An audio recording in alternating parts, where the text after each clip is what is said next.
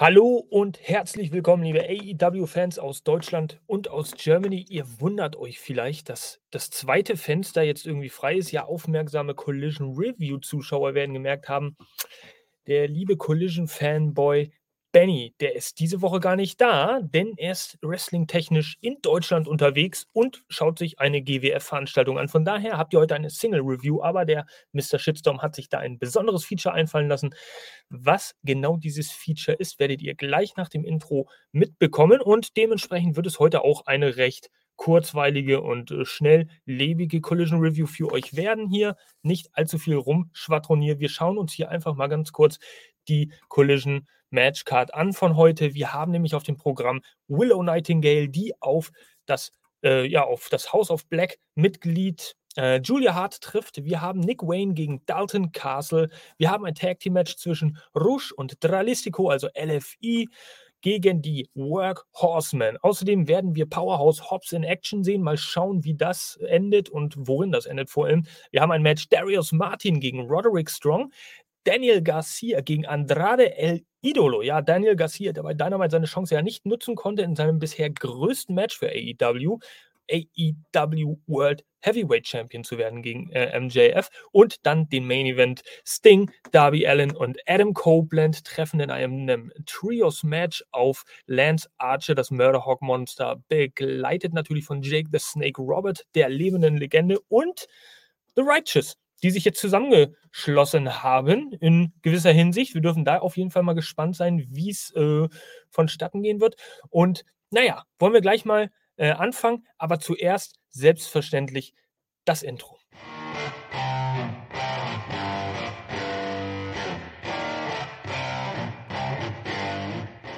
All Elite Wrestling Fans Deutschland, eure Nummer 1 für deutschsprachigen AEW-exklusiven Inhalt. Von Fans für Fans. Das ist euer Podcast. Dreimalig die Woche, einmalig in dieser Art. Heute mit einer AEW Collision Review. Ich hab's erzählt, ihr habt's im Intro gesehen. Der Mr. Shitstorm heute alleine. Hallo, hallo. Keiner da. Deswegen irgendwie gefällt mir das hier auch nicht so ganz vom äh, Background. Ja, ähm, wir, warte mal, wir machen das mal so und ähm, dann gehen wir mal so hin und werden mal Benny gebührend vertreten hier. Ja, genau. Nehmen wir doch einfach mal dieses Cover und äh, sagen uns, geil, Collision Review Nummer 22. Benny Garcia, Mensch, der tanzt ja sogar. Ähm, Benny Garcia wird mental mit anwesend sein.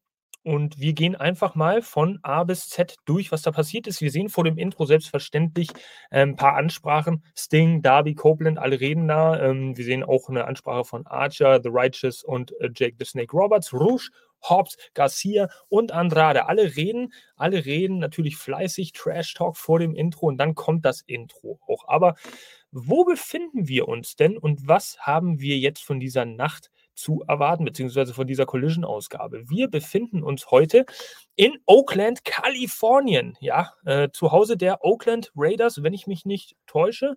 Und wir sehen hier oben, vielen Dank an WrestleTix. Thanks to WrestleTix für diese Grafik zur Verfügung gestellt. Ähm, 4202 Zuschauer, tatsächlich eine erhöhte Zahl für eine Collision-Ausgabe in den letzten Wochen von möglichen 5299, also immer noch knapp 1000 Tickets übrig, laut letztem Stand.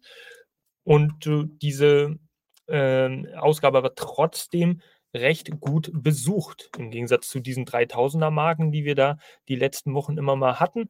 Ähm, von daher ähm, es sei dazu gesagt, es ist keine Live-Ausgabe gewesen diese Woche. Es ist eine getapte Ausgabe gewesen, denn Rampage, auch wenn ich mich da nicht täusche und wenn ich die News richtig interpretiert habe, wurde live, äh, ja, ja, ausgestrahlt, also wurde live ausgestrahlt, beziehungsweise aufgenommen und dann im Anschluss daran Collision. Alles ein bisschen kompliziert in diesen Zeiten. Ähm, dementsprechend eine Pre-Taped-Ausgabe hier von Collision. Man hätte sich schon spoilern können. Ihr habt es anscheinend nicht getan und schaut jetzt die Review. Äh, von daher fangen wir einfach mal an. Denn der Opener sollte natürlich der Opener sein, den wir da auch schon erwartet hätten. Und es ist kein geringerer als Daniel Garcia, The Living Legend, gegen Andrade El Idolo. Ich will immer sagen äh, El Toro Blanco, aber das ist ja Rouge. Also von daher ja, komme ich immer durcheinander. Aber ich weiß nicht, ob es euch auch so geht. Jetzt muss man sich mal äh, Folgendes auf der Zunge zergehen lassen. Es ist ähm, eine schwierige Ausgangslage für beide. Daniel Garcia kommt aus seinem größten Match vom Mittwoch, ähm, Dynamite, als er die Chance hatte, AEW World Heavyweight Champion zu werden. Und ähm, das hat er ja verloren, bekanntermaßen, fällt auch erwartungsgemäß, aber konnte sich recht gut präsentieren, also zumindest in meinen Augen. Und wir haben auf der anderen Seite Andrade El Idolo, der jetzt eigentlich wieder voll im Kommen ist, ist auch so irgendwie von mehr oder weniger von Anfang an ein Collision-Macher gewesen. Hatte da auch schon äh, heftige Matches, unter anderem natürlich auch das Match gegen äh, Buddy Matthews. Und ja, jetzt will man natürlich, also jetzt hat man eine gewisse Problematik, weil man will ja nicht Daniel Garcia eigentlich von seinem, von seinem ja, momentanen Momentum runterbringen, aber auch Andrade El Idolo gerade im Zuge dieser ganzen CJ Perry-Geschichte, auf die er ja auch noch eingegangen ist vor dem Intro, jetzt bloßstellen oder runtermalen lassen. Wen lässt man also dieses Match gewinnen? Das ist eine sehr interessante Frage. Und wer sollte dieses Match gewinnen?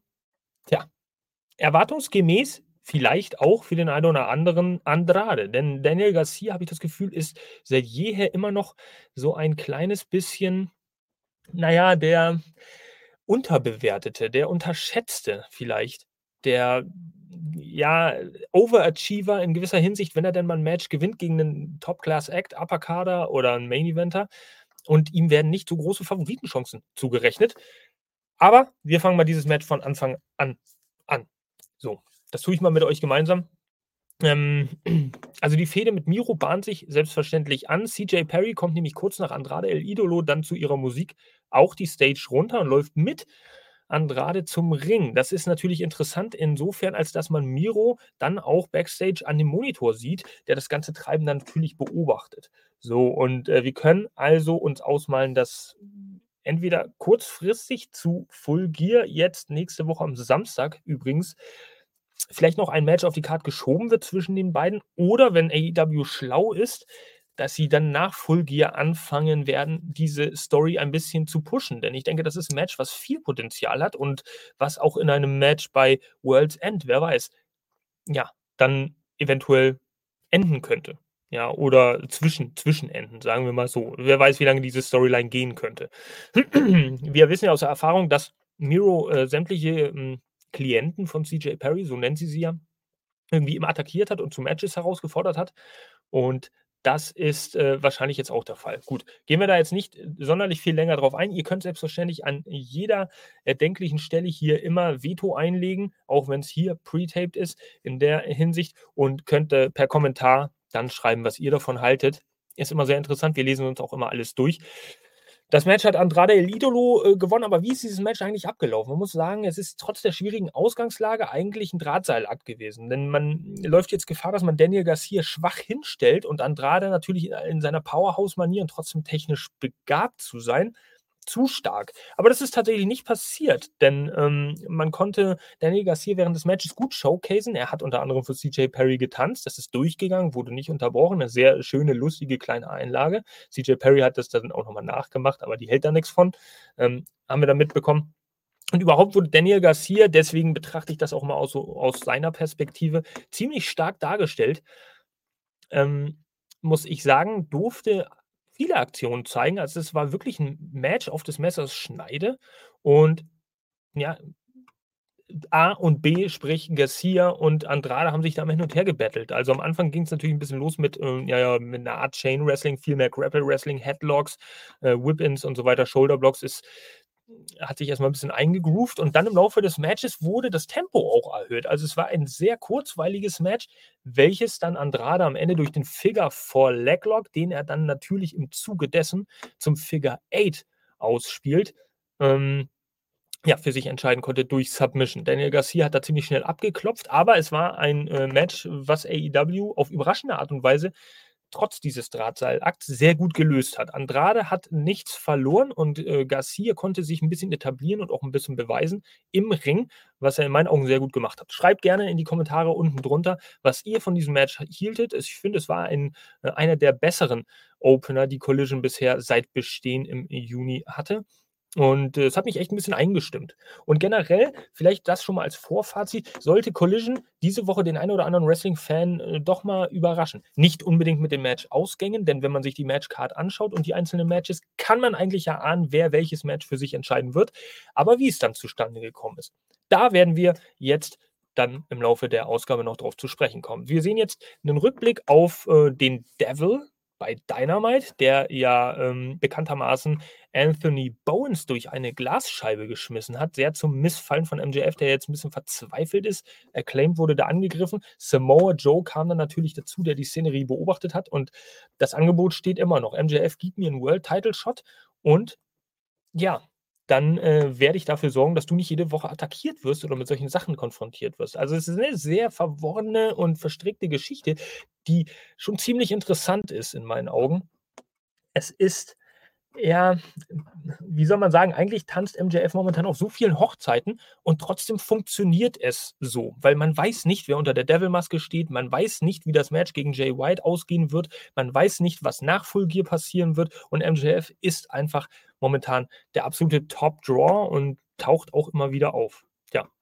Samoa Joe für diese Teile, wer es vielleicht noch nicht irgendwie mitbekommen hat oder auch für alle, die es mitbekommen haben, bekanntermaßen Ring of Honor World Television Titel ähm, vakantiert bei Dynamite nach seinem Match gegen Keith Lee und ja, er möchte jetzt ganz klar auf die AEW World Heavyweight Championship gehen. Das ist sein erklärtes Ziel hier. Dürfen wir mal gespannt sein, was passiert. Also Full Gear wird, denke ich mal, genau das, was der Pay-Per-View-Name aussagt.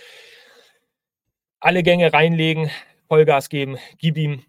Und dann äh, werden da schöne Matches geschrieben, schöne Geschichten. Äh, ich denke mal, das wird auch wieder ein Pay-Per-View, den wir hier natürlich previewen und auch reviewen werden in allerbester Manier. Von daher freut euch schon mal drauf. So, als nächstes Match sehen wir jetzt dieses hier. Nick Wayne, ja, der neu erfundene Sohn quasi von Christian Cage, seines Zeichens amtierender TNT-Champion bei AEW, trifft jetzt auf Dalton Castle, der selbstverständlich von den Boys auch ja, begleitet wird zum Ring. Er kommt ja sonst nicht in den Ring, wenn er keine Ringtreppe hat, keine menschliche. Und ähm, ich war da ein bisschen überrascht. Also, wir, das mein, ist das, was ich meinte. Ihr schaut euch dieses Match an und wisst eigentlich, wer gewinnt. Es ist eigentlich sonnenklar, wer gewinnt. Kein Mensch der Welt denkt, dass Dalton Castle gewinnt. Leider. Ähm, Nick Wayne hat dieses Match im Endeffekt auch für sich entschieden nach einem Springboard Cutter den er am Ende zeigte gegen Dalton Castle. Aber während des Matches, muss ich ganz ehrlich sagen, hat Dalton Castle sich echt teuer verkauft und gut verkauft. Er hat gutes Wrestling gezeigt, viele Moves, also auch Powerhouse-Moves, ein paar Gut-Wrench-Suplessen äh, und ähm, ein paar Leg-Sweeps, schnelle Back-Suplexes als ähm, Konteraktion. Das hat mir echt alles gut gefallen, wie Dalton Castle dargestellt wurde und wie er sich selbst dann auch mh, ja, präsentiert hat. Aber leider wurde es nicht belohnt. Dear AEW, I wish that, ja, the wonderful Peacock Master äh, Dalton Castle will get a push in near future. Also, ich würde mir echt, ich würde mich echt freuen, wenn Dalton Castle vielleicht ein bisschen mehr gefeatured wird und dann nicht nur als so eine Art Edeljobber auftreten würde. Was haltet ihr von dem Gimmick von Dalton Castle? Ich äh, finde es persönlich ziemlich geil. Ich finde es cool. Am Anfang war es natürlich ein bisschen klamaukhaft, aber er ist echt in der Lage, gutes Wrestling zu zeigen. Das hat er nicht nur hier bewiesen, sondern generell schon. Und der Charakter ist einfach, ja, ich weiß nicht, der, der Amerikaner würde jetzt irgendwie sagen flamboyant. Also ist natürlich schon extravagant und extrovertiert. Gut, was gibt es zu sagen? Nick Wayne, den wird man nicht verlieren lassen, eine Woche vor Full Gear, wenn dieses Match denn ansteht. Hier Nick Wayne an der Seite von Luchasaurus und Christian Cage in einem Trios-Match gegen Adam Copeland und äh, Sting sowie Darby Allen. Da wird man Nick Wayne natürlich nicht verlieren lassen. Ja. Und dann braucht man vielleicht jemanden wie Dalton Castle oder Dalton Castle, der, der sich dann halt hinlegt als einigermaßen etablierter oder bekannter Wrestler da bei AEW. Aber das Match ging auch länger als erwartet. Also es ist diese Woche nicht durchzogen von vielen In-Action-Matches, sondern es sind alles Matches, die doch länger gingen, so mindestens an die sechs bis sieben Minuten, wenn nicht äh, sogar noch ein bisschen drüber. Und äh, dementsprechend durften alle Performer ein bisschen was zeigen. Als nächstes sehen wir eine Promo vom Hangman Adam Page, der einfach ein bisschen auf die Geschichte eingeht. Hey, hör zu, du hättest auch, äh, du hättest mich auch einfach attackieren können, du hättest meinen Spot nehmen können, meinen Platz einnehmen können, äh, indem du mich da irgendwie attackierst oder, oder besiegst. Aber du hast das Ganze ein bisschen persönlich gemacht. Und deswegen wirst du mich bei Full Gear in einem ähm, Texas Deathmatch treffen. So, Und da vielleicht nur ein Wort kurz zu Hangman Adam Page. Das ist vielleicht äh, langjährigen, lang, langjährigen, oder auf jeden Fall kontinuierlichen Zuschauern und Zuhörern dieses Podcasts bekannt. Ich bin ein Fan von Adam Page, wenn diese Stories um ihn und mit ihm sehr persönlich werden. Und das ist jetzt wieder der Fall. Wir haben den sehr motivierten Hangman Adam Page, weil er es persönlich geworden ist. Und Swerve Strickland ist auch der richtige Charakter, der das Ganze so ein bisschen herausgekitzelt hat. Von daher ist dieses Match unerwartet, nicht zuletzt auch wegen dieser Promo, aber vor allem auch wegen dieser Promo, ähm, jetzt für mich durchaus so ein Hingucker für Full Gear und könnte in gewisser Hinsicht so ein kleiner Showstealer werden, denn von Swerve halten viele Fans und viele Leute Backstage angeblich viel und anscheinend viel. Und Hangman Adam Page ist mittlerweile ja bei AEW so etabliert, ähm, das kann eigentlich eine richtig fette Brawl-Schlacht werden. Ja. Texas Deathmatch, Blut wird sicherlich erwartet. Schauen wir uns das mal an. Wir werden das Ganze natürlich nochmal in einer Full Gear Preview durchgehen. Und äh, dann kommen wir nämlich immer bei äh, ja, Collision zum nächsten Match. Das sind die Mitglieder von La Faction Ingobernable, LFI Rouge und Dralistico. Die werden heute treffen auf The Workhorsemen, ja, Anthony Henry und J.D. Drake. Äh, ihr seht es hier natürlich heute, gestern vielmehr. Ähm, am 11. November tatsächlich, und ich habe die Bestätigung dann dort, mir ist es gerade selber erst aufgefallen, Friday, November 11th, ähm, keine Ahnung, vielleicht war das ein Vertipper. Hm, weil irgendwie ist der 11. November bei mir ein Samstag, aber gut, unabhängig davon, da habe ich ehrlich gesagt auch gedacht, es ist klar, wie man da pushen möchte. Es ist auch klar, wer da gewinnt, ähm, nämlich Rouge und Dralistico, ja, äh, der hat, äh, beziehungsweise Rouge, der wird ja momentan auf allen Leveln irgendwie ein bisschen gefeatured und auch vorangebracht. Der hat dieses Match entschieden durch einen, äh, durch, durch seinen Move in die Ecke, The Horns, ja, dieser nach vorne gesprungene gegen äh, Dropkick gegen einen sitzenden Gegner in der Ringecke. Ziemlich heftig. Pin, Sieg. Und ich habe mir ebenso gedacht, The Workhorseman wird jetzt hier als Mittel zum Zweck benutzt, um halt Rouge allen voran äh, ein bisschen zu pushen, aber LFI insgesamt auch.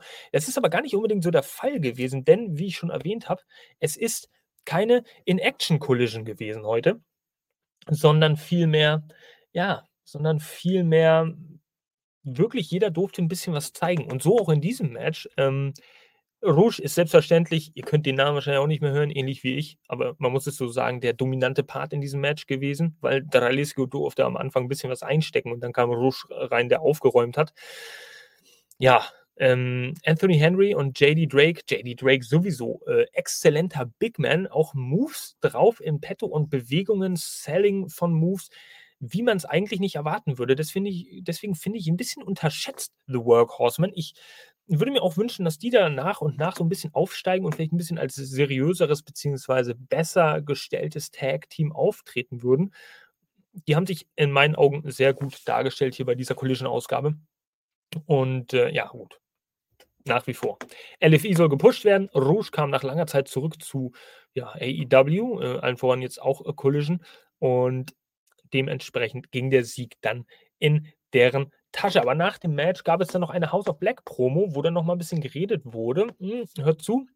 The Kings of the Black Throne, die werden sich einmischen in das Tag Team Championship Match bei Full Gear. Dazu später noch mehr, denn das ist ein äh, heftiges Match, ein Four-Way Tag Team Match, zu dessen ja, Teilnehmern ich dann noch kommen werde. Und wir sehen auch Julia Hart, die dann nochmal spricht und sagt, hör zu, ähm, ich möchte meinen Anspruch auf die TBS Championship äh, ja, geltend machen und fordere dich dementsprechend Chris Statlander heraus. So. Und Chris Statlander sagt in einem Interview, was danach passiert, ja, in meinen Augen hat Julia Hart das nicht verdient, sondern du, Willow.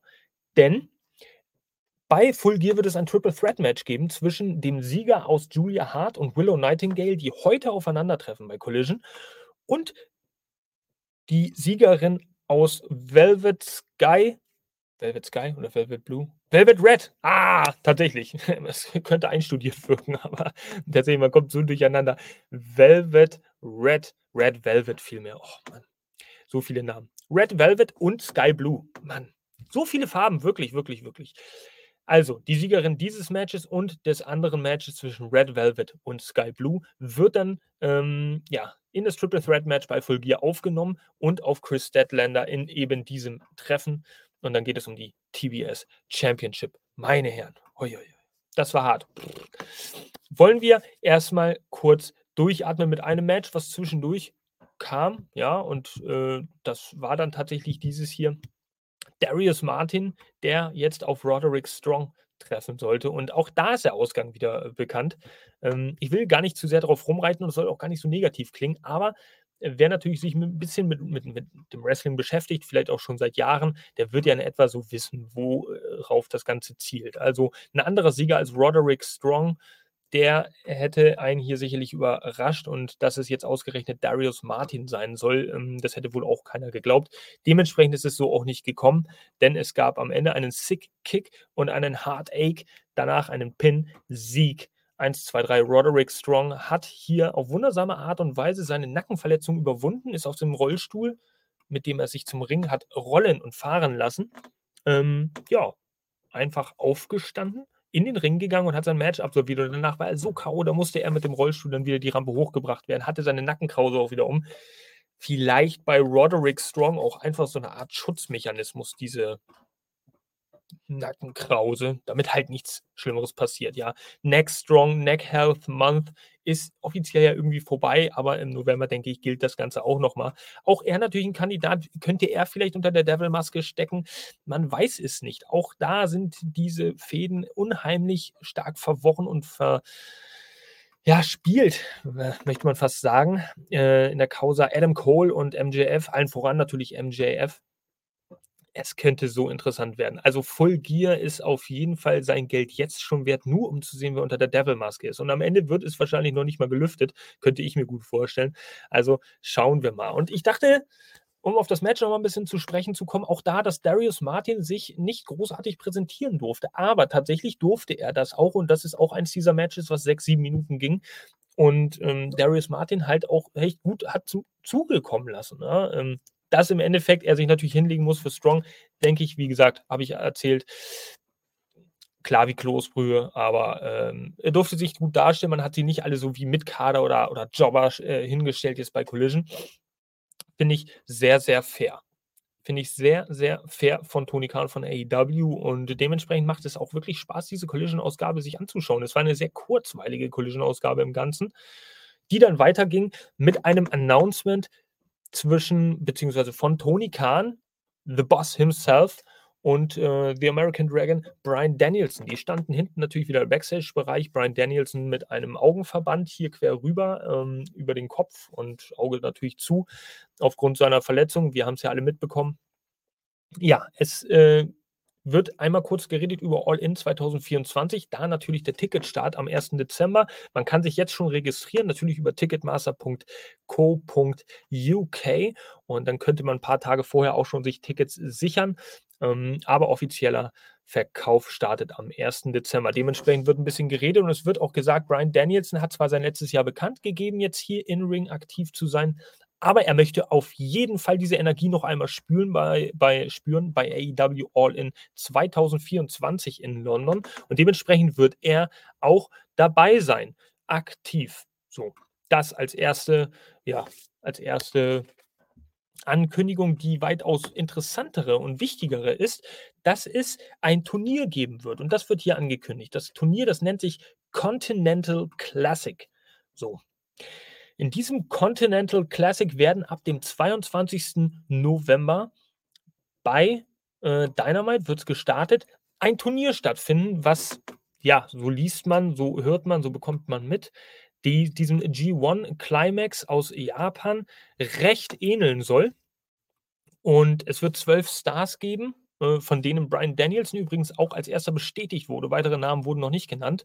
Äh, und die werden jetzt über sechs Wochen, über den Kurs von sechs Wochen bis zu World's End am 30. Dezember 2023 ähm, ein Turnier bestreiten. Also, ab dem 22. November wird es in Chicago losgehen und das Finale dieses Turniers wird bei World's End stattfinden. Dieses Finale nennt sich ja Round Robin. So, und das ist äh, gar nicht so kompliziert, wie man dachte. Ich musste es auch erstmal ein bisschen nachrecherchieren, was ist ein Round Robin Turnier, aber es ist halt nichts anderes als eine man kann es vergleichen mit der Champions League, ja, man hat vier Mannschaften in einer Gruppe und alle spielen zweimal gegeneinander. Das wäre quasi ein Double Round Robin. Und ein einfacher Round Robin ist, es gibt eine Klassifizierung von zweimal sechs Wrestlern in zwei Gruppen und die kämpfen alle mal gegeneinander. So. Und im Zuge dessen wird dann äh, ja der Gewinner oder die Finalisten diese, dieser Gruppen bei World's End aufeinandertreffen. Worum es da gehen wird, ich weiß nicht, ob es dann, ich habe es vielleicht nicht richtig mitgeschnitten. Vielleicht wisst ihr es da draußen auch, ob es einen Pokal geben wird, vielleicht wird es einen Title Shot geben, nachdem der Gewinner bei World's End stattfindet. Kann ich noch nicht genau sagen, aber es zielt sicherlich darauf ab, dass ein Wrestler dann als Gewinner eine große Belohnung bekommen wird. Wird einen großen Blankoscheck, vielleicht auch eine Trophäe, vielleicht auch einfach nur einen Title Shot. Was heißt einfach nur, aber vielleicht ist er dann der nächste Herausforderer auf die AEW World Championship in 2024. Also Turniere sind ja sowieso AEW-spezifisch so ein bisschen, ja, hm, wie sagt man es jetzt am nettesten? Wenn einmal wieder nichts einfällt, dann nimmt man einfach schnell ein Turnier. Das zieht uns über die nächsten drei, vier Wochen. Das ist so der Gedanke, der dieses Jahr häufig mal aufgekommen ist bei AEW-Fans. Auch bei uns, allen voran auch bei mir.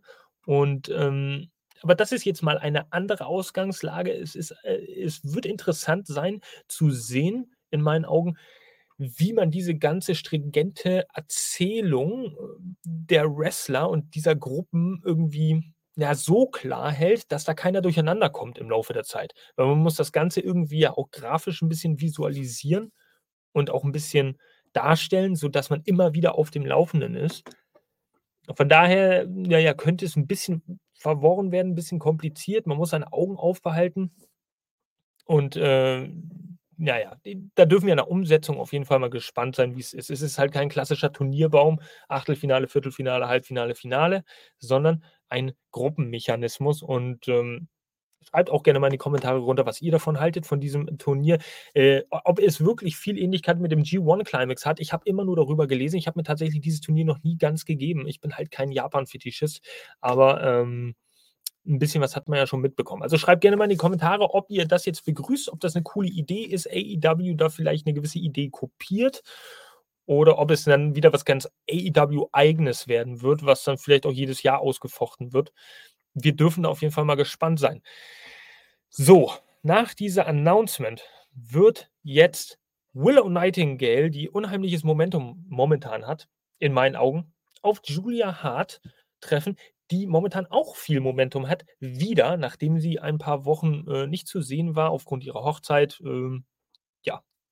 Und da treffen jetzt beide aufeinander. Was es mit dieser Geschichte auf sich hat, das werdet ihr dann in 54 Sekunden haben, denn auch jetzt müssen wir natürlich kurz eine Verschnaufpause machen. Habt Mitleid mit Mr. Shitstorm, Mr. Midlightstorm.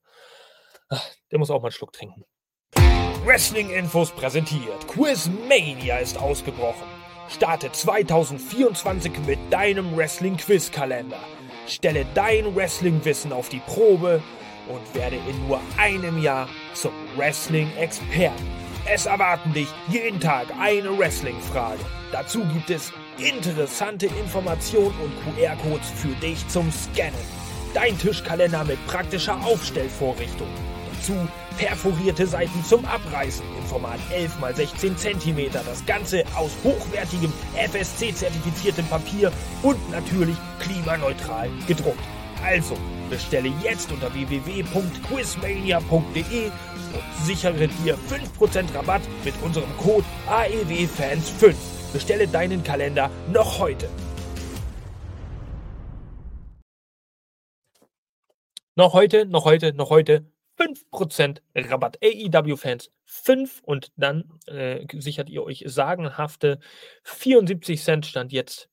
Rabatt auf diesen Kalender. Schönes Weihnachtsgeschenk fehlt auch für Wrestling begeisterte. Benny, dir geht es immer noch gut. Äh, du tanzt da immer noch rum. Ja, ist alles gut. Also, für alle, die es nicht sehen können, Benny Garcia auch heute dabei. Dieses Bild ist im Zuge der Woche entstanden. Sehr schön, sehr schön, sehr schön. Und äh, dementsprechend wird er mich moralisch natürlich jetzt unterstützen. Und das macht er auch wirklich gut. Denn diese Single-Review macht mir irgendwie mehr Spaß als sonst und die geht auch flüssiger. Wir werden jetzt drauf zurückkommen. Auf das, was vorhin schon angekündigt war, Willow Nightingale gegen Julia Hart. Wir sehen momentan eine Storyline zwischen, naja, den Vieren, ja, Chris Statlander, TBS Championess, Willow Nightingale, ewig in der Mitte zwischen all den Streithähnen gefühlt. Sky Blue, die ein wenig vernebelt wirkt, aber immer noch Willow zugehörig und äh, eine gute Freundin an ihrer Seite. Und Julia Hart, die eigentlich Auslöser dieser ganzen Geschichte war, mit ihrem Black Mist, den ja Sky Blue vor einigen Wochen ins Gesicht bekommen hat und dementsprechend nicht mehr weiß, wer sie so wirklich ist. Aber sie weiß noch, dass Willow Nightingale ihre Freundin ist und steht auch zu ihr. Aber irgendwie, weiß ich nicht da bahnt sich was an. Und bei diesem Match tatsächlich ist nicht so unbedingt klar, wie dieses Match gewinnt. Nicht nur, weil diese Story jetzt im Vordergrund steht und weil man natürlich irgendwie ein bisschen Willow fanatisch ist, aber natürlich auch Julia hart fanatisch, sondern ähm, weil es natürlich auch darum geht, wer zieht jetzt als erste Wrestlerin in dieses Full Gear Triple Threat Match um die TBS Championship ein. So. Und das ist in, diesem Match passiert. Und soll ich es euch sagen? Trommelwirbel, Trommelwirbel, Trommelwirbel.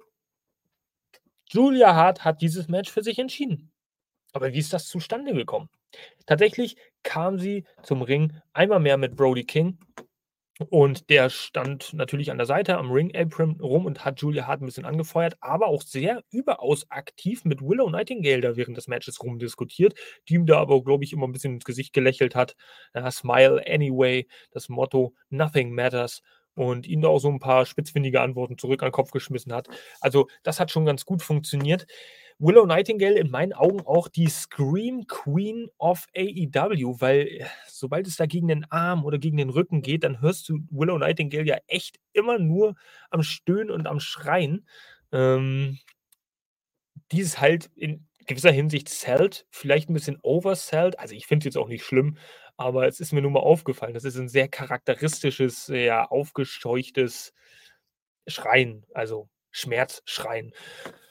So, und äh, beide behaken sich gut in diesem Match. Also beide dürfen da auch wieder viel zeigen. Willow Nightingale, ähm, selbstverständlich so diese Powerhouse-lastigere Person in diesem Match, die aber äh, auch so das ein oder andere Quäntchen Technik mitbringt und zeigt. Und Julia Hart, die natürlich dann doch ein bisschen agiler ist, äh, in meinen Augen. Aber so haben beide mit ihrem Matchstil so, so einen gewissen Erfolg gehabt bei der Gegnerin und konnten sie dann auch dementsprechend attackieren. Also das, das halbe Match bestand allerdings aus Attacken gegen Willow Nightingales linken Arm. Ja, Julia Hart hat äh, diesem Arm sehr hart zugesetzt und ähm, es gab Armlocks, Armbars und es gab Attacken äh, mit, mit der Faust, mit dem Vorarm oder auch mit dem Knie auf diesen Arm, um ihn möglichst zu schwächen um auch dafür zu sorgen, dass ähm, diese Trademark Signature Gut Wrench Powerbomb von Willow Nightingale nicht wirklich angehoben werden konnte. Und recht in der Mitte des Matches konnte man auch sehen, dass Willow Nightingale da schon arge Probleme hatte, ihre Gegnerin anzuheben. Und das ist dann tatsächlich nicht irgendwie passiert. Ähm, allerdings zum Finale hin hat es dann doch funktioniert, denn sie wollte dieses Match ja unbedingt für sich entscheiden, um gegen Chris Deadlander dann im Triple Threat Match zu stehen. Also ging die Gut Wrench Powerbomb nach viel Gezerre, viel Gemecker und Gemurre und äh, Schmerzgeschrei doch durch. Hat ihr allerdings nichts gebracht, denn nachdem sie durchging, landete Julia Hart nur auf dem Popöchen, auf ihrem Allerwertesten und dementsprechend ging sie nicht wirklich durch auf dem Rücken, um sie damit auszunocken, sondern Hart konnte sich in gewisser Hinsicht daraus ein wenig befreien oder diesen Move auskontern. Hat das dann zu ihren Gunsten genutzt, ging weiter auf den linken Arm und hat ihre Chance dann letztendlich genutzt, als Willow Nightingale auf dem Boden lag. Sie lag auf dem Boden. Es gab dann einen Moonsault von Julia Hart. Das hat sie blitzschnell irgendwie ausgenutzt. 1, 2, 3, Pin, Sieg. Julia Hart steht also als Erste gegen Chris Statlander in dem TBS Championship Triple Threat Match bei AEW Full Gear am nächsten Samstag. Könnt ihr natürlich bei Sky oder auch bei Fight TV käuflich erwerben. Ähm, wird sicherlich ein sehr interessanter fetter Pay-per-View. Und auch hier nochmal der Hinweis, ihr könnt es natürlich über unseren AEW Fans Germany Discord-Channel ähm, auch live mit anderen Fans zusammenschauen. Dann könnt ihr euch ein bisschen austauschen, vielleicht ein bisschen Live-Talk dazu machen. Eine sehr interessante, coole Erfahrung. Ich durfte sie selber schon mal mitmachen und äh, das ist mal eine ganz andere Art und Weise, Pay-per-Views zu schauen.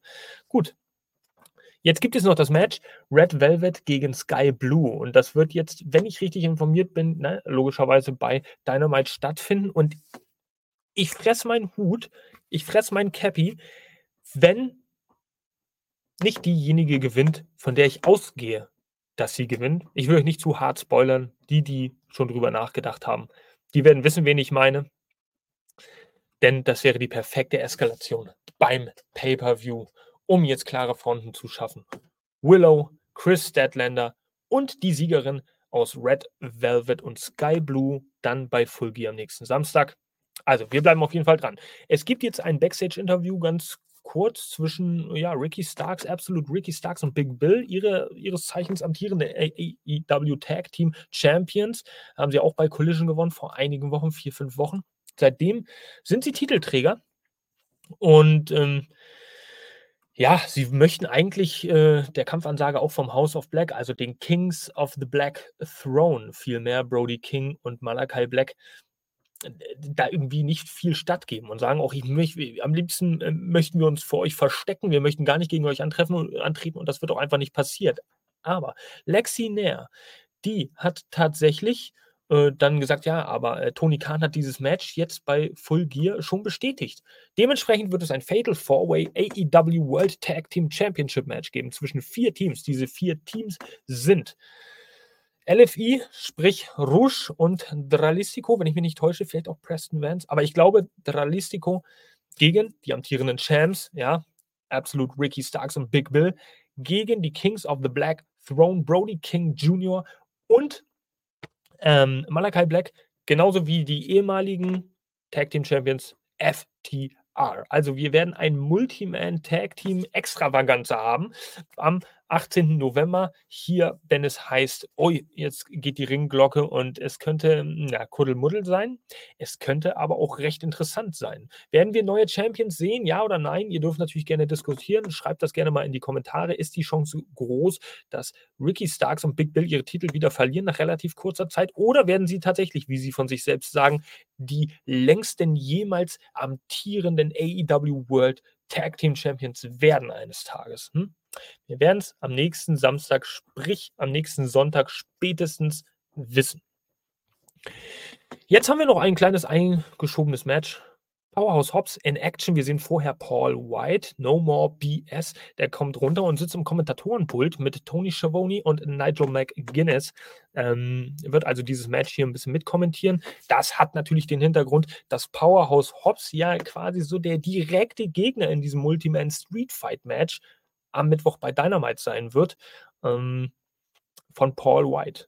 Ja, es gibt jemanden, der noch größer ist, Zitat Ende, wie Chris Jericho gesagt hat, als Powerhouse Hobbs und das ist eben dieser Paul White. Von daher nicht verwunderlich, dass der jetzt hier am ähm, Kommentatorenpult sitzt. Es gibt ein Match in Action, Powerhouse Hobbs gegen, äh, ich habe den Namen ehrlich gesagt gar nicht so richtig mitgeschnitten. Der wurde auch gar nicht erwähnt von den Kommentatoren, was ich ehrlich gesagt auch ein bisschen respektlos finde.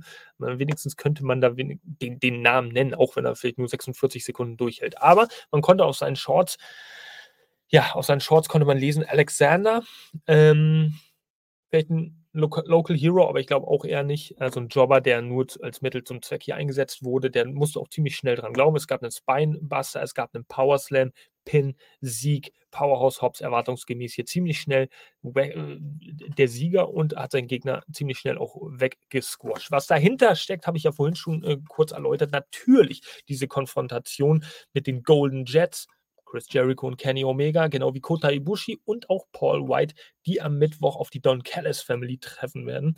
Und Don Callis, der kommt dann auch in den Ring und na, ergreift sofort die Chance, das Mikrofon und fängt an zu sprechen. Denn, ja, Paul White, also du bist ja kein dummer Kerl, sagt er. Ne? Also du, es ist ja noch nicht zu spät warum solltest du den jetzt hier als Sündenbock mehr oder weniger oder warum solltest du den jetzt als voranschreitender Söldner für Chris Jericho in diesem Streetfight antreten? Du weißt eh, dass äh, ihr keine Chance habt gegen die Don Callis Family, denn wir werden die größte Familie im Wrestling, in der Wrestling-Geschichte werden. Größer als die Garniers, größer als die Von Erics, größer als die Hearts, ja, größer als die Briscoes. Und ähm, es ist noch nicht zu spät. Paul, ja. Paul, du kannst doch noch aus dem Match zurücktreten. Also mach es doch einfach. Du bist doch ein cleverer Kerl. Du bist doch nicht äh, dumm. So. Von daher nutzt es doch einfach mal. Und es gab dann eine kleine Konfrontation. Natürlich hat er sich davon nicht einschüchtern lassen, der gute Herr White. Und blieb einfach ganz ruhig und stoisch so auf seinem Kommentatorenstuhl sitzen, während, ja, Powerhouse Hobbs versucht hat, ihn ein bisschen einzuschüchtern und ein bisschen zu provozieren, das Kommentatorenpult, äh, dieses Holster oben drauf, ein bisschen in seine Richtung zu schieben und zu sagen, ja, come on, come on, come on. Big Show stand dann plötzlich auf und hat gesagt, was willst du von mir, bla bla bla. Diese ganze Geschichte, die ihr euch jetzt vorstellen könnt, kam dann ähm, ja, zustande. Aber es gab keine Brawlerei. Die drei sind dann abgezogen vom Ring, also Don Callis und ähm, Kyle Fletcher war übrigens auch noch dabei, sowie Powerhouse Hobbs die sind einfach weggegangen und es sollte wahrscheinlich nur ein bisschen Angst gemacht werden, uh, so dass Paul White dann am Mittwoch nicht auftaucht. Wer weiß, wie das ausgeht. Es wird auf jeden Fall ein recht interessanter Street Fight am Mittwoch, gesponsert, allen voran von äh, Sega. Wenn man es richtig mitbekommen hat, ist ja alles so ein bisschen Videospiel animiert, auch aufgezogen worden, diese ganze Geschichte. Äh, aber so ganz bin ich da nicht im Bilde. Ihr könnt mich natürlich auch da über die Kommentatoren-Spalte gerne ein bisschen aufklären wie das Ganze wohl aussehen wird. Ich glaube, Sega featured dieses Match und äh, ja, hat da irgendwie so ein, ist so Special Sponsor. Auf jeden Fall. Gut. Das also ein In-Action-Match, wurde noch ein bisschen gehypt für Mittwoch. Es gibt jetzt ein FTR-Interview im Backstage-Bereich, wo die beide halt auch noch mal ein bisschen darüber reden, hört zu, so und so sieht's aus, bla bla bla. Wir haben jetzt auch unsere Chance bei Full Gear auf die Titel und ähm, Top Guys out. Also viel mehr braucht man dazu eigentlich gar nicht sagen. Sie haben zwar bestimmt eine Minute geredet, aber was ist davon hängen geblieben? Nix. Denn es ist das typische Trash-Talk-Gerede, was natürlich vor einem Pay-Per-View nicht fehlen darf. Und damit, liebe Leute, haben wir jetzt, Benny, bist du noch dabei? Ja? Ähm, Main-Event-Zeit. Wir haben Main-Event-Zeit in einem Trios-Match, eine Trios-Competition zwischen Sting, Darby Allen und dem Rated R Superstar Adam Copeland hier steht zum Beispiel wieder Friday, November 10th. Hm. Naja, okay. Und auf der anderen Seite Murderhawk Monster Lance Archer, der glaube ich mittlerweile übrigens nur noch The Murderhawk Lance Archer heißt. Zumindest hat AEW ihn selber so genannt. Und ja, Vincent und Dutch, also The Righteous. Und das ist ja auch so ein kleines Stable, was ziemlich interessant für mich zu beobachten ist, gerade wenn sie unter den Fittichen von Jake the Snake Roberts laufen. Das ist natürlich ein absolut perfektes Heel-Face. Mastermind, was Psychologie im Ring angeht, aber was auch so, ja, was, was Storytelling angeht und vielleicht auch mit gewissen fiesen Machenschaften mal zum Erfolg kommen äh, heißt. Jetzt haben wir hier natürlich wieder eine schwierige Ausgangslage und das ist auch wieder Meckern auf hohem Niveau, aber ich finde, das ist eine Geschichte, die AEW so ein bisschen im Negativen auszeichnet dieses Jahr. Du hast letzte Woche bei Collision dieses Team geschaffen aus Lance Archer und The Righteous. Und da haben wir hier schon, und das könnt ihr ja belegt in der letzten Collision Review mit Benny und mir hier nachhören und nachschauen, eigentlich gesagt, dass das eine ziemlich interessante Kombination ist zwischen diesen dreien und dass ich den, äh, dass ich persönlich den auch eine große Zukunft vorhersage, mittelfristig zumindest in der Trios Division, dass die da erfolgreich sein könnten, weil die doch alle irgendwie so ganz gut zueinander passen. Also irgendwie könnte ich mir vorstellen, dass das perfekt harmoniert. Und naja, jetzt hast du dieses, jetzt werden sie eine Woche später, nachdem sie gegründet wurden von Jake the Snake Roberts, der die da auch alle irgendwie zusammengebracht hat und aufgegabelt hat. Sie werden benutzt, um Sting, Darby Allen und Adam Copeland vor ihrem Match bei Full Gear irgendwie ein bisschen overzubringen. Finde ich, finde ich wirklich, wirklich, wirklich schade. Warum AEW muss das so sein? Ja, du brauchst natürlich jetzt gewisse starke Gegner, die auch einen gewissen Namen schon haben bei den AEW-Fans um sie noch stärker darzustellen und sie dann bei Full Gear umso stärker wieder reinkommen zu lassen bei diesem Match gegen Luchasaurus, Christian Cage und Nick Wayne. Aber warum pullt ihr diesen ominösen Trigger jetzt bei diesen drei neu äh, gefundenen Herren ähm, eine Woche später? Denn es ist doch klar, dass bei diesem Match nur eine Fraktion gewinnen kann. Leute, stellt euch vor, Sting, Darby Allen und Adam Copeland gehen in dieses Match eine Woche vor Full Gear und verlieren dieses Match gegen Lance Archer und The Righteous. Kein Fan da draußen glaubt, dass diese drei die Chance hätten, das Trio um Christian Cage zu besiegen. Ist doch ganz klar. Und das ist ja auch nicht schlimm. Aber warum stellen die denn bei AEW dann nicht gewisse Jobber hin oder, oder Leute, die halt sowieso momentan ein bisschen rumdümpeln und versuchen, dann da vielleicht einen 15-minütigen Main-Event für Collision rauszuhauen. Äh, Warum muss man jetzt diese neu gegründete Fraktion, diese Dreierfraktion unter Jake the Snake Roberts gleich schon wieder begraben, in gewisser Hinsicht, indem sie natürlich verlieren werden? Denn genauso ist es ja auch passiert am Ende. Das Match an sich ist auch hier wieder gut abgelaufen. Lance Archer sowie The Righteous, die durften alle richtig gut aussehen. Adam Copeland musste so einen Bossman Slam ähm, einstecken. Gar keine, gar keine äh, Frage, dass die sich da ziemlich gut präsentieren durften. Aber im Endeffekt haben sie da auch wieder verloren. Ich hätte mir gewünscht, dass sie vielleicht ein Match in der Midcard gehabt hätten gegen ein anderes Trios-Team und dann über Wochen aufgebaut werden, sodass sie glaubhaft gegen die Acclaimed antreten könnten oder auch gegen das House of Black. So ähnlich hat man das ja auch mit The House of Black als Champions gemacht, als man ihnen dieses charaktereigene, ja, äh, House Rules Trios Match Gimmick gegeben hat. Hat man leider auch wieder fallen lassen. Ach, keine einfachen Zeiten. Keine einfachen Zeiten, liebe Leute. Ähm, ja, man gab den Fans in diesem Match früh Sting und man gab die, den Fans in diesem Match spät Adam Copeland. Ja, Adam Copeland kam, war dann der, der endlich nach 10, 12 Minuten per Hot Tag reinkommen durfte. Und Sting war derjenige, der irgendwie nach drei Minuten schon rumtanzte und einfach ein paar Aktionen gezeigt hat. Er war auch re recht agil, es gab ein paar Headlocks, er hat draußen auch ein bisschen gebrawlt und äh, ist allen voran ist allen voran gegen Lance Archer angetreten. Also der musste viel einstecken vom, vom Stinger. Und das Match endete dann später ähm, nach einem Stinger-Splash von Sting, der aber den Weg nur bereitet hat für Adam Copeland und ja, ein Spear abgefeuert hat. Also eine, ja, eine Stinger Splash und Spear Combo, Pin, Sieg. Natürlich gewinnen hier Sting, Darby Allen und Adam Copeland. Darby Allen hier übrigens mit so einer Bandage über die Schulter, über den äh, rechten Arm. Ähm, ziemlich deutlich. Also hat wahrscheinlich doch jetzt mal ein bisschen Tribut gezollt von diesen, also seine ganzen Aktionen waghalsig. Vielleicht merkt das doch und muss so äh, mal ein bisschen was auskurieren. Äh, durfte in diesem Match übrigens auch wieder unheimlich viel einstecken, wurde hier eigentlich als der, der Prügelknabe wieder eingesetzt, als den wir ihn ja kennen, aber auf der anderen Seite auch wieder gut viele Aktionen zeigen. The Righteous, ich liebe dieses Tag Team mittlerweile einfach so, weil sie das gewisse Extra, das gewisse Etwas haben. Lance Archer, ich bin ein riesen Fan von Lance Archer, auch wenn ich in Japan arbeite, da auch nicht so, ähm, ja, auch nicht so beobachte, aber ich finde seinen Look, sein Charisma und ähm, ja, also seine Körperstatur auch sehr interessant. Man könnte da unheimlich viel draus machen. Er hätte auf jeden Fall das Zeug als Champion, da jetzt einen längeren Run zu absolvieren, aber davon gibt es bei AEW im Roster halt auch leider, leider, leider zu viele, bei denen man sich das wünscht.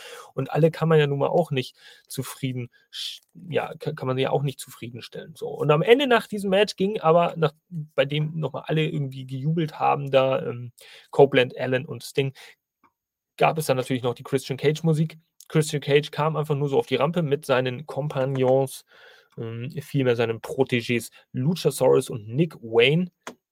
Ähm, und zeigte nur nochmal, hör zu, er sagte nichts, zeigte nur nochmal den Gürtel, aber alles nach dem Motto, ja, am nächsten Samstag ist das Match. Ja? Bereitet euch gut darauf vor, lang ist nicht mehr hin. Sechs Tage, sieben Tage vielmehr zu dem Zeitpunkt. Ähm, ist so. Und ja, so endete dann diese Collision-Ausgabe. Sehr schön übrigens Nigel McGuinness hier mit einem It's Christian! So, indem er einfach Tony Schiavone vor laufender Kamera ein bisschen äh, hochgenommen hat, der er immer bei Sting so ausflippt, was er auch hier wieder zwei, dreimal gemacht hat. Sehr feiner Schlussakzent in diesem Match. Benny, danke, dass du mir moralische Hilfe gegeben hast bei dieser Collision Review. Liebe Leute, jetzt sind es doch 48, 49, 50 Minuten geworden. Also, falls ihr euch das anhört, anschaut, vielen Dank dafür. Ähm, nächste Woche ist der gute Benny natürlich wieder mit dabei, mit am Start. Und bis dahin sage ich einfach, muah, Grüße und Liebe raus in die Community. AEW-Fans aus Deutschland und aus Germany.